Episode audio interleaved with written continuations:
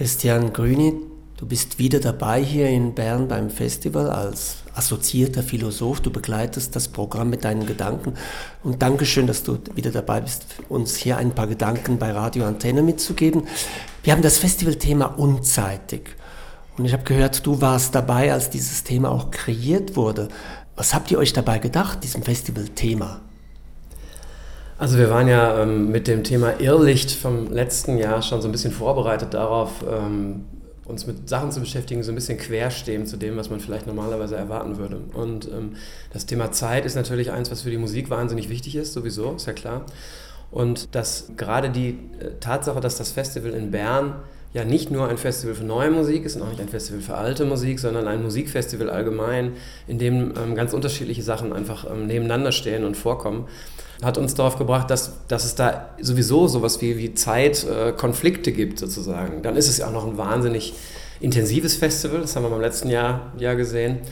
Und mit unzeitig konnte man dem Ganzen quasi so ein bisschen wie einen Knüppel zwischen die Beine werfen, einen zusätzlichen und Sachen extra vorsehen, Formate vorsehen, äh, Stücke vorsehen, die irgendwie von der Zeit eigenartig sind. Sehr spät, sehr früh, sehr kurz, sehr lang, ganz altes mit ganz neuem kombinieren. Und das, das schien uns einfach ähm, sehr viele Möglichkeiten zu bieten, die auch, die man sehr gut mit Musik natürlich realisieren kann.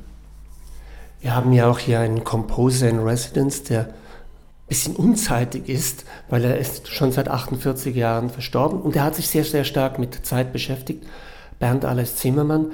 Und wir hören heute Abend in der Dampfzentrale ein Stück von ihm, das auf einem biblischen Text beruht, auf dem Prediger Salomons.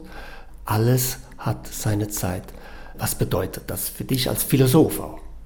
diese Vorstellung, dass alles seine Zeit hat, beruht natürlich erstmal darauf, dass es sowas gibt wie eine Weltordnung. Also das heißt, es gibt eine Ordnung der Dinge, in der diese Dinge, äh, die Geschehnisse, äh, die Leben, die Leute ihren Platz haben und in der eben alles seine Zeit hat. Und was dann kommt, ist natürlich wachsen und sterben, äh, ne?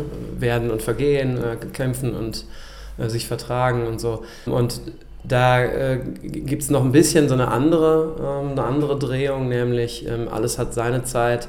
Also sozusagen die Zeit zu kämpfen und die Zeit Frieden zu halten, ist ja nicht eine, die von vornherein durch irgendeine kosmische Ordnung festgelegt wäre, sondern eher eine, die darauf angewiesen ist, dass diejenigen, die beteiligt sind, die irgendwie was damit zu tun haben, ähm, sehr aufmerksam darauf sind, was jetzt gerade an der Zeit ist sozusagen. Und das kann man nicht äh, vor, im Vorweg sagen, das kann man auch nicht vorweg festlegen, sondern das muss man genau sehen.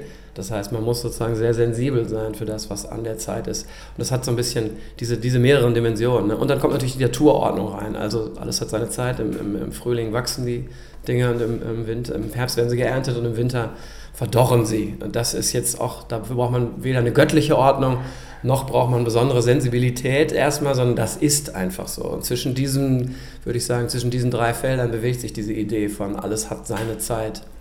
Und im Prinzip auch die Unzeit dann mit. Man kann ja fast sagen, das Ausscheren aus der Zeit, die alles so hat, äh, sowas ist wie das Signum unserer westlichen Moderne. Also diese Idee, dass man sich in dem Gefüge bewegt, in dem äh, die Dinge nun mal stattfinden, ähm, ist ja eine, ähm, die man explizit eigentlich, wenn man so will, auf den Müllhaufen der Geschichte geworfen hat und damit quasi eine, eine, neue Zeit, eine eigene Zeit, eine querstehende Zeit und so gestiftet hat. Insofern ist die Moderne sowieso unzeitig in der Hinsicht. Und das passt natürlich gut zu Zimmermann und es passt sehr gut natürlich auch dazu, dass Zimmermann schon als Composer in Residence seit vielen Jahren tot ist.